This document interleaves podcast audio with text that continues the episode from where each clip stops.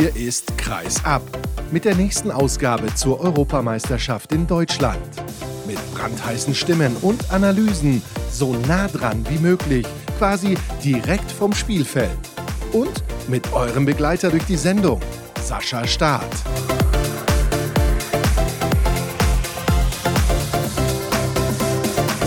Wisst das ja, liebe Leute. Der nächste Tag bedeutet die nächste Sendung bei Kreisab rund um die Europameisterschaft. Und ich begrüße einen Gast, den ich seit neun Jahren nicht in der Sendung begrüßt habe.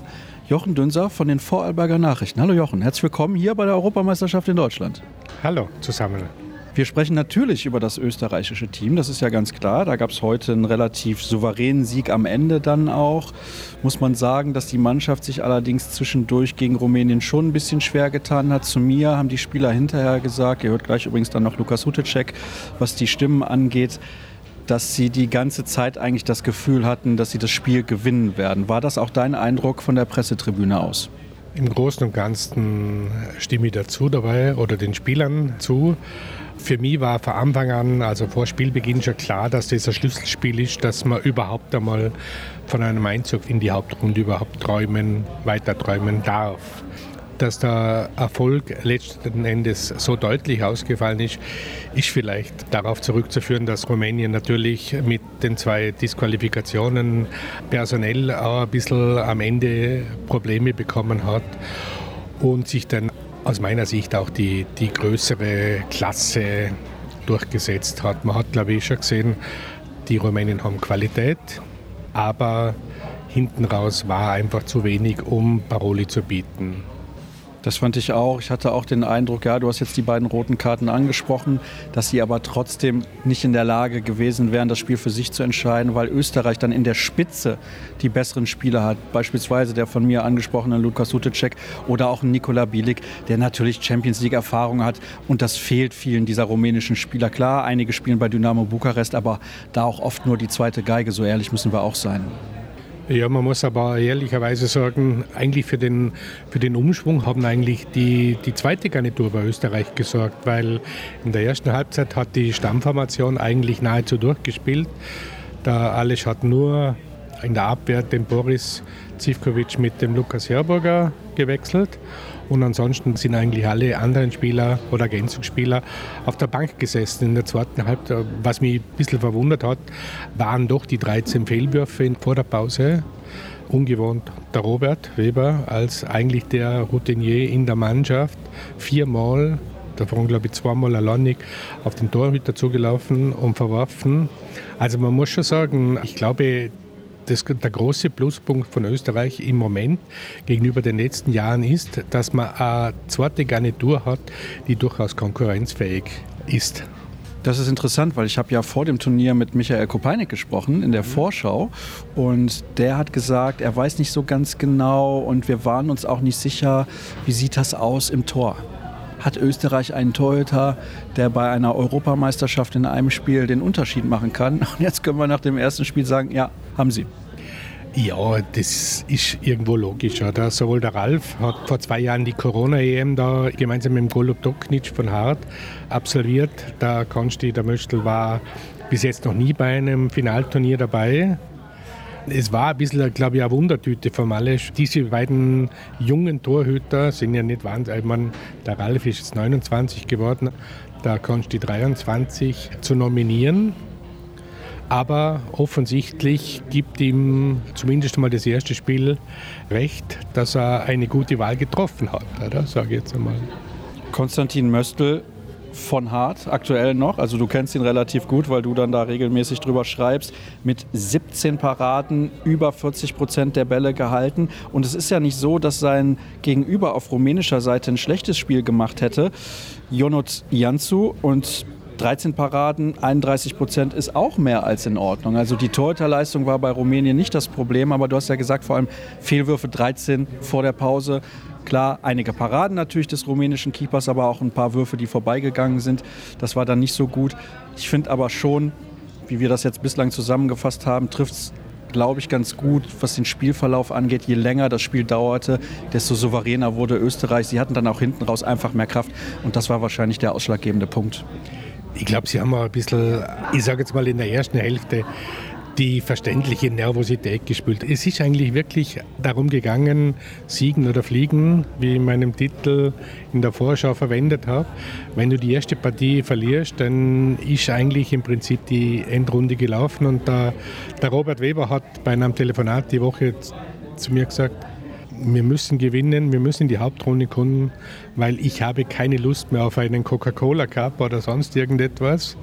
Das habe ich schon genügend gehabt ich will da in die Hauptrunde her. Und ich glaube, er wird alles daran setzen, dass er seine Quote in den nächsten Spielen wieder in die Höhe bringt, weil vielleicht ist es für ihn die letzte Endrunde überhaupt. Oder? Ich meine, er war jetzt zehnmal hintereinander bei allen seit 2010 dabei, hat sechs EM, hat vier WMs, ist 38 Jahre. Er hat mir zwar gestanden, dass er eventuell wenn er ein attraktives Angebot findet, nochmal eine Saison anhängen will. Aber ich glaube nicht wirklich dazu. Er hat beruflich sich jetzt ein Standbein gesetzt. Er macht die Polizeischule im Moment, die Ausbildung. Und ich bin schon gespannt selber, was er mir denn im Sommer sagt, was er jetzt tut. Aber was fix ist, er bleibt auf jeden Fall bis Ende Saison Spielertrainer bei der HSG Bernbach-Köflach und möchte unbedingt den Klassenerhalt schaffen. Also er möchte nicht als Absteiger seine Karriere beenden. Ja, das kann ich auch sehr gut nachvollziehen. Vor allem jemand, der in der Bundesliga so seine Mark hinterlassen hat, Rekordtorschütze des SC Magdeburg, das wird man ja auch nicht mal im Vorbeigehen. Glaubst du denn, dass diese Leistung ausreicht, um Spanien zu schlagen?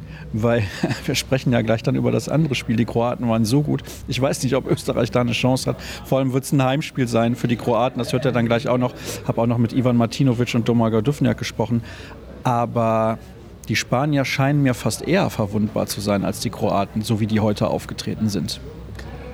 Ja, aber man muss da die Kirche im Dorf lassen. Ich glaube, Spanien ist eine absolute Weltnation im Handballsport. Ich glaube, sie werden auch diese Niederlage richtig einordnen. Und ich glaube, dass man bereits am Sonntag in der Partie gegen Rumänien das wahre Gesicht von dieser Mannschaft sieht oder zumindest mal bei dieser Endrunde sieht. Oder?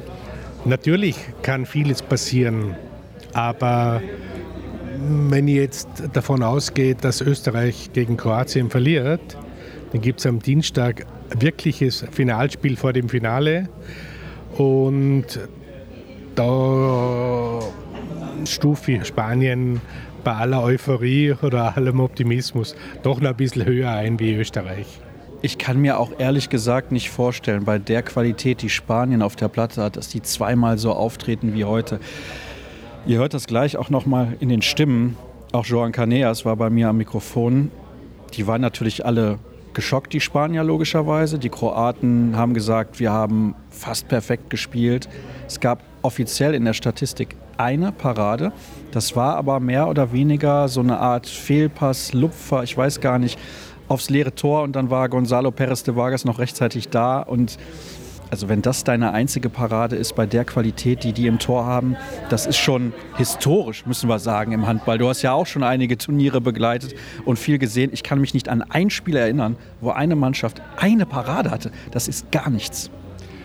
Naja, ich meine, ich glaube, diesen Statistiken darf man nicht immer unbedingt zu 100 Prozent Ehrlichkeit zuweisen. Ich erinnere da jetzt gestern oder am Mittwoch hat man beim Eröffnungsspiel auch von einer magischen oder galaktischen Quote vom Andy Wolf gesprochen. Es gehören immer viele Faktoren dazu, oder? Und ein Torhüter ist nur teilweise so gut, wenn die Verteidigung eben oder die Abwehr mit ihm, ihm hilft.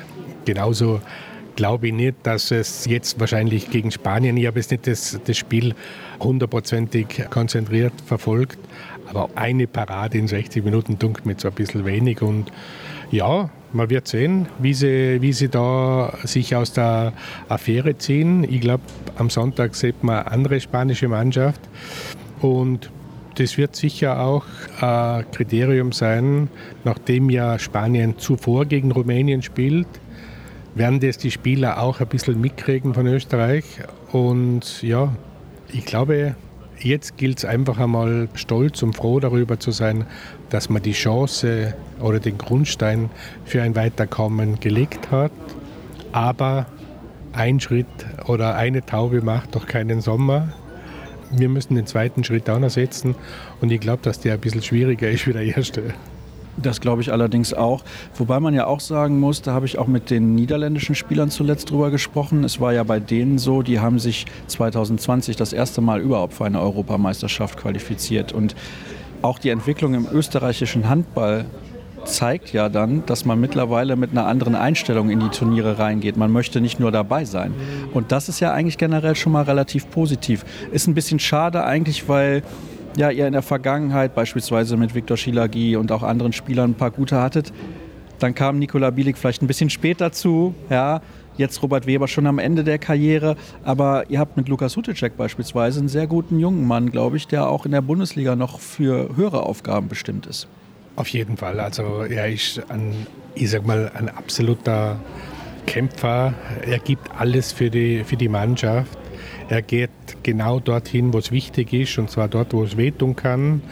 Ich glaube, wenn er dreimal eine Hand in, oder eine Faust ins Gesicht bekommt, das ist für einen, für einen Hutti überhaupt kein Grund zum, zum Zurückzustecken. Im Gegenteil, das spornt ihn, glaube ich, immer noch mehr an. Aber was man jetzt sieht, früher war das Spiel auf den Nico in der Mitte ausgerichtet. Da waren aber die zwei Werferpositionen oder im Rückraum nicht wirklich so gut besetzt, sage ich jetzt einmal. Jetzt hast du mit dem Bobo Zivkovic, der jetzt in den drei Jahren in Polen, glaube ich, wieder einen Schritt nach vorne gemacht hat, eine Alternative. Vorher war es nur der Janko, sage ich jetzt einmal, der doch auch schon ein bisschen in die Jahre gekommen ist.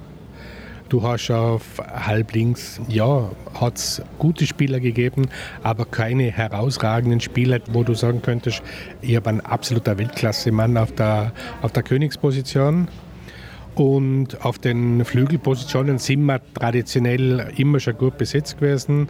Seppo Frimmel, finde ich, hat einen extremen, seit seinem Wechsel zu Schaffhausen zuerst und, und jetzt in Szeged einen unglaublichen Schritt nach vorne dann. Ich glaube, ja, so wie jeder Flügel, Weltklasse-Flügel mit einem goldigen Händchen ausgestattet. Dahinter kommt dann Erich Damböck jetzt auf, auf der rechten Seite der Robert sowieso. Und ich glaube, wir haben, was ein bisschen ein Pluspunkt ist, natürlich auch der Tobi Wagner am Kreis. Ich habe den jetzt nach seinem Wechsel zu Bregenz ein bisschen näher kennengelernt. Ich meine, wenn er in den Raum reinkommt, wird es ein bisschen dunkler wie, wie normal. Er wirkt total, ich sage mal, wie ein Bär ist aber komplett das Gegenteil davon. Aber ich glaube, so was die, was die Bregenzer Spieler einfach auch gesagt haben, schon des Öfteren, ich glaube, es gibt keinen Spieler in der Liga, gegen den man lieber nicht spielen würde wie der Tobi Wagner, weil es gibt nur zwei Varianten, wem entweder du erwischst den Ball davor, weil wenn er irgendwo einen Ball hat, dann bist du gegen ihn immer der zweite Sieger, sagt jeder.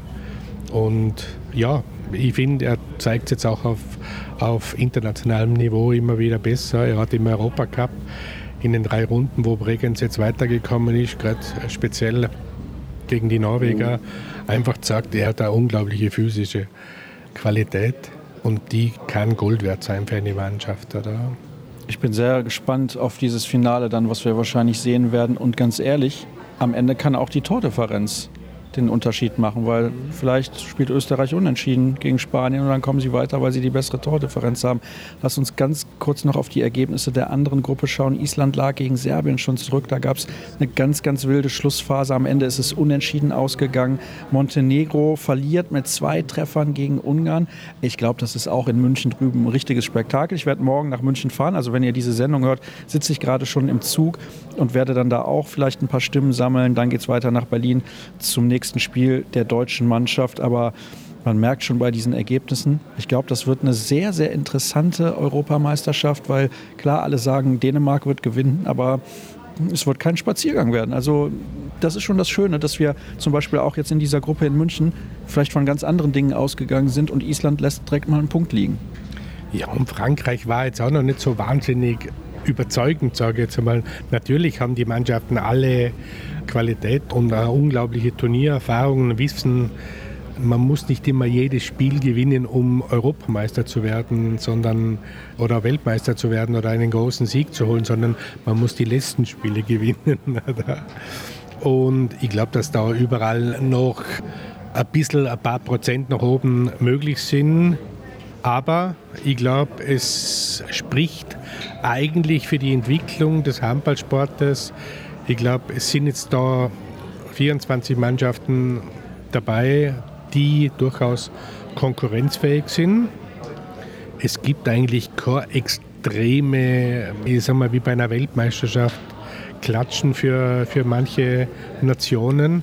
Und es beweist einfach, der Handballsport ist in Europa zu Hause und ich glaube, eigentlich müsste es umgekehrt sein. Eine Europameisterschaft ist eigentlich eine Weltmeisterschaft und eine Weltmeisterschaft ist eine Weltmeisterschaft mit Beteiligung von anderen Kontinenten. Also ich glaube, es, es ist im Moment schwieriger, sich für eine Europameisterschaft zu qualifizieren, wie zu einer Weltmeisterschaft zu fahren.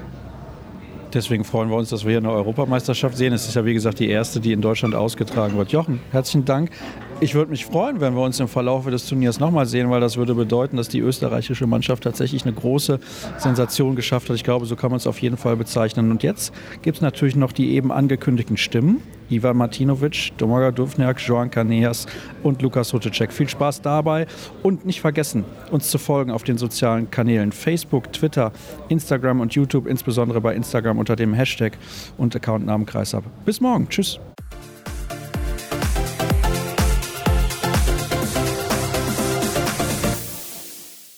Ivan Martinovic, wow, was war das denn bitte für ein Handballspiel? Habe ich selten gesehen. Du bist zwar noch etwas jünger, aber trotzdem hast du natürlich schon einige Spiele gemacht. Was sagst du zu diesen 60 Minuten? Unglaubliche Performance. Ich denke schon vor dem Aufwärmen mit so einer Atmosphäre da, diese Begrüßung, die wir bekommen haben von den Fans. Ich glaube, wir haben alle das Gefühl gehabt, wir spielen in Kroatien. Es waren gefühlt 8.000 bis 10.000 Leute. Sie haben 60 Minuten lang uns angefeuert. Wir haben jedes Foul, jedes Tor, alles haben wir gefeiert. Wir haben gekämpft, jeder. Einfach unglaublich, dieses Gefühl, das wir hatten. Und ich glaube, die Spanier hatten über das ganze Spiel nicht wirklich Chancen. Wir haben unsere Tore verwertet. In der Abwehr waren wir alle aggressiv genug, haben unseren Tormännern geholfen und im Endeffekt verdient gewonnen auf jeden Fall. Ihr habt absolut verdient gewonnen. Weißt du, was die einzige Parade war heute von Spanien? Von mir, vom Block, glaube ich. Nein, das war so ein Heber ins leere Tor, der eigentlich ein Pass war. Es war die einzige Parade von Spanien heute in diesem Spiel. Das ist eigentlich nicht zu glauben. Es ist wirklich, vor allem bei diesen Weltklasse-Torhütern. Ich denke, wir haben gesagt, dass wir uns nicht so viel Druck machen wollen wie bei der letzten Meisterschaft gegen Ägypten, wo wir irgendwie alles auf das erste Spiel gesetzt haben. Wir haben gesagt, dass wir einfach die Momente genießen wollen und das haben wir auch gemacht. Man hat gesehen, dass wir Spaß haben, dass wir lachen. Jeder pusht jeden, wie gesagt, mit den Fans, unbeschreibliche Gefühle und ja, wir wollen versuchen, genauso weiterzumachen wie heute. Jetzt kommt natürlich für dich ein ganz besonderer Gegner mit Österreich. Du kennst die Mannschaft extrem gut. Die haben okay gespielt, die waren nicht ganz zufrieden, sie haben aber am Ende auch locker gewonnen. Was denkst du, ist in dem Spiel dann drin für euch? Also ich meine, eigentlich ist das ja ein Pflichtsieg in Anführungsstrichen, aber es ist vielleicht genau das, was euch heute geholfen hat, lockerer in das Spiel zu gehen. Ja, ist, glaube ich, schwer zu sagen. Pflichtsieg. Ich finde, heutzutage spielt jede Nationalmannschaft unglaublich guten, modernen Handball. Jeder spielt schnell und ich denke, wir müssen jeden Gegner respektieren. Wir werden jetzt schon den Fokus auf Österreich setzen, heute vielleicht schon eine kleine Videoanalyse machen und gegen Österreich genauso von Anfang an kämpfen, für wieder jedes Foul feiern, es denen 60 Minuten lang versuchen schwer zu machen und dann hoffentlich noch einen Sieg holen. Dafür viel Erfolg, danke. Dankeschön.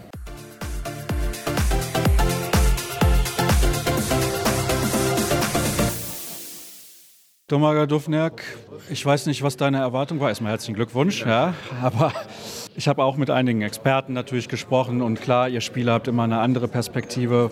Was war denn deine Erwartung heute vor diesem Spiel gegen Spanien? Ich habe überhaupt kein Gefühl gehabt von dem Spiel. Ich wusste nicht, wo von dem Spiel, wo sind wir. Wir haben gute zwei Freundschaftsspiele gehabt gegen Montenegro und Slowenien. Aber das bedeutet nichts. Und dann spielst du gegen eine Mannschaft, unfassbar gute Mannschaft Spanien. Dann gewinnst du mit zehn Toren.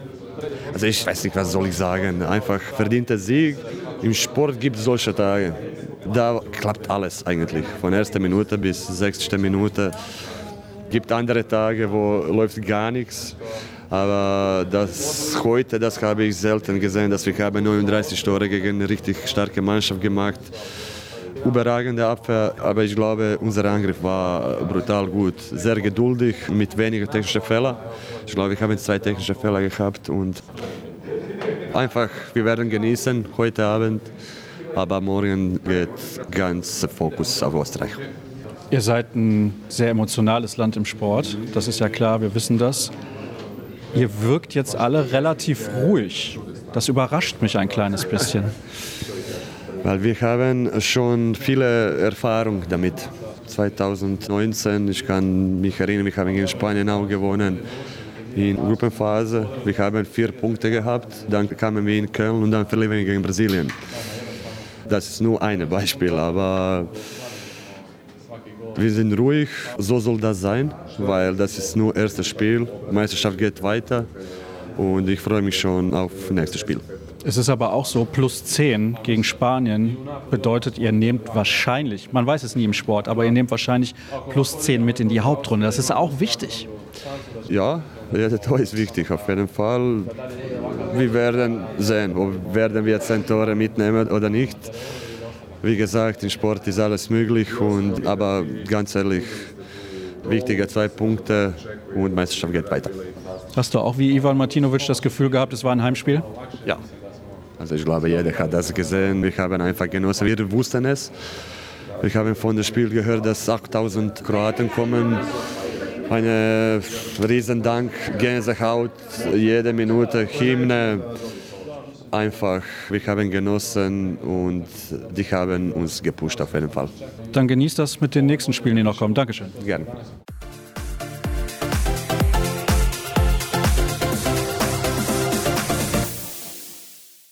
Jean Caneas, ich bin geschockt nach diesem Spiel. Wie geht's dir? Ja, wir sind auch ein bisschen in Schock.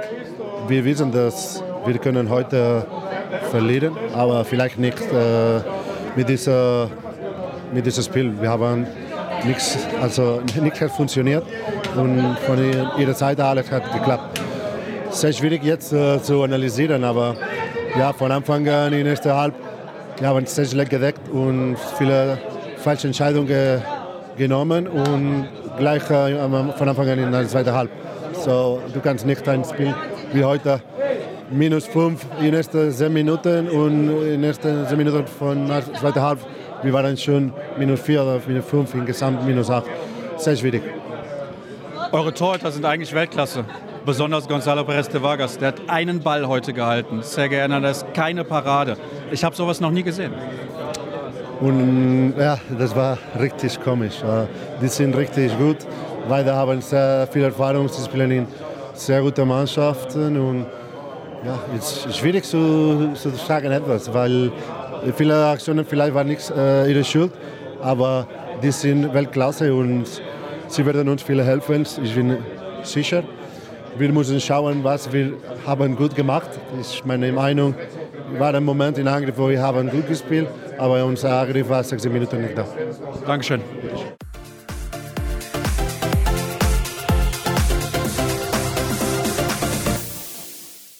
Lukas Suticek, herzlichen Glückwunsch zu diesem Sieg heute zum Auftakt gegen Rumänien. Stimmst du mir zu, wenn ich sage, hart erkämpft, aber am Ende auch hochverdient?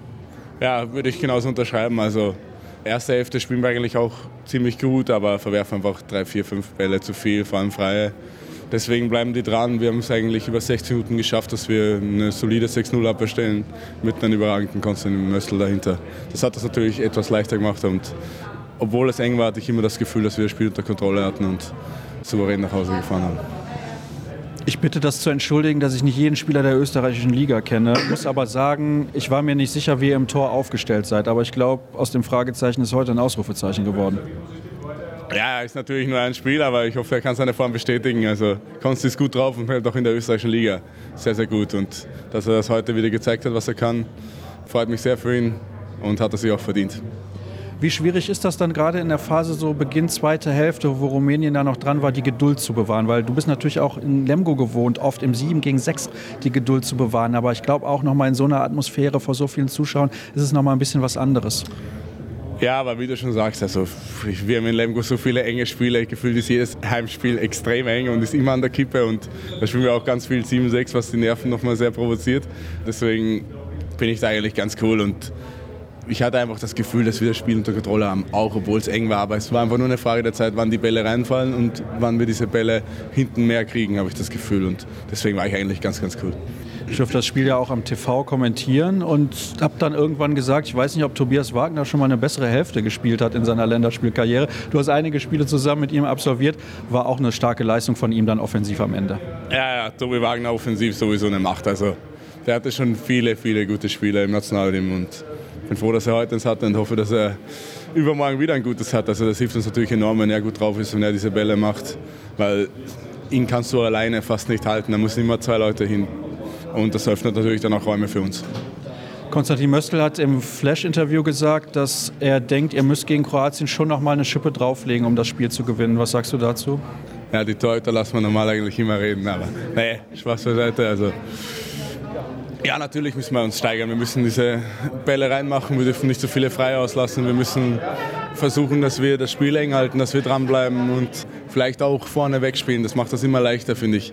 Und dann, wenn Graz uns eine Tür aufmacht, dann müssen wir da durchgehen. Und ich bin guter Dinge. Wir haben uns heute Selbstvertrauen geholt und jetzt können wir am Sonntag zum Showdown gegen Kroatien. Viel Erfolg dafür. Dankeschön. Danke euch.